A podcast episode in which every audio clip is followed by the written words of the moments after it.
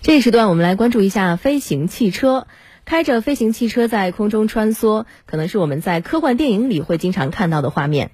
不过，现在这种场景已经基本可以实现了。那么，飞行汽车研发到了什么地步？我国的飞行汽车技术处于什么水平呢？我们通过央视的报道了解一下。分为电动垂直起降航空器和陆空两栖飞行汽车。在广州，记者乘坐一款电动垂直起降航空器，体验了一分钟的悬停飞行。它会掉下来吗？就不会，准备六六六。好，准备起飞。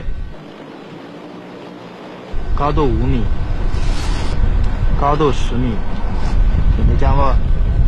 比我想象中的要稳很多。就在上个月底，一架国产航空器在日本进行了载人自动驾驶飞行演示。它在大分市上空三十米，搭载两名乘客，飞行了约两分钟后安全落地。这款航空器由广州一家企业研发制造，单次最大航程可达三十公里。我们中短途的载人级自动驾驶飞行器已经实现了量产和交付。呃，二零二一年六月啊，我们云浮生产基地已经投入运营，年产能可达六百架。业内人士表示，飞行汽车的技术核心在于飞行功能，电动垂直起降航空器只是陆空两栖飞行汽车的阶段性产品。在飞控、动力、航电设备，包包括整机轻量化方面取得了一些突破性的成果。我们现在已经看到了我们第六代飞行汽车。近年来，国内也出台了关于飞行汽车的支持政策。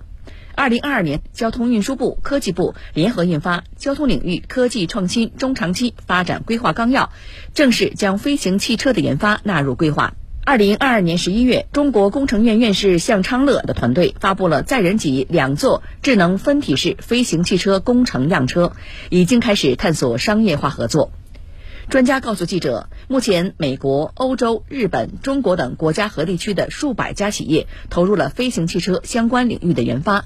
均处于起步阶段。由于我们新能源汽车信息化技术处在一个比较好的位置，在国际上，应该说是有比较好的发展飞行汽车的一个产业生态。嗯，我们也很想知道飞行汽车到底具有哪些应用场景，离我们的生活还有多远，以及它普及到底还面临哪些问题呢？我们继续通过央视报道了解一下。据了解。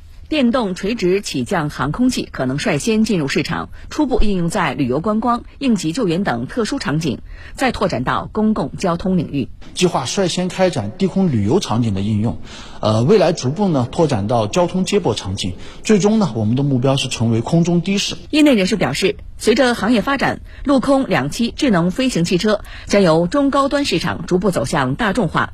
不仅个人拥有，还可能共享使用。专家告诉记者，目前国内飞行汽车研发方向多为无人驾驶，空中的无人驾驶技术相较地面更易研发。但是，飞行汽车要真正飞起来，不仅要解决能否安全飞得起来的问题，还要空管体系决定它能不能飞。由于飞行汽车属于新型载运工具，相应的法规标准以及监管体系的研究、制定和落实还有很长的路要走，短时间内难以广泛应用。第一个，如果仅仅是空中飞，它涉及到我航空器本身的制造的一些规则问题。第二呢，又能跑又能飞，还涉及到地面，因为汽车制造也是有规则。第三呢，那还涉及到我交通能让你飞，怎么去监管？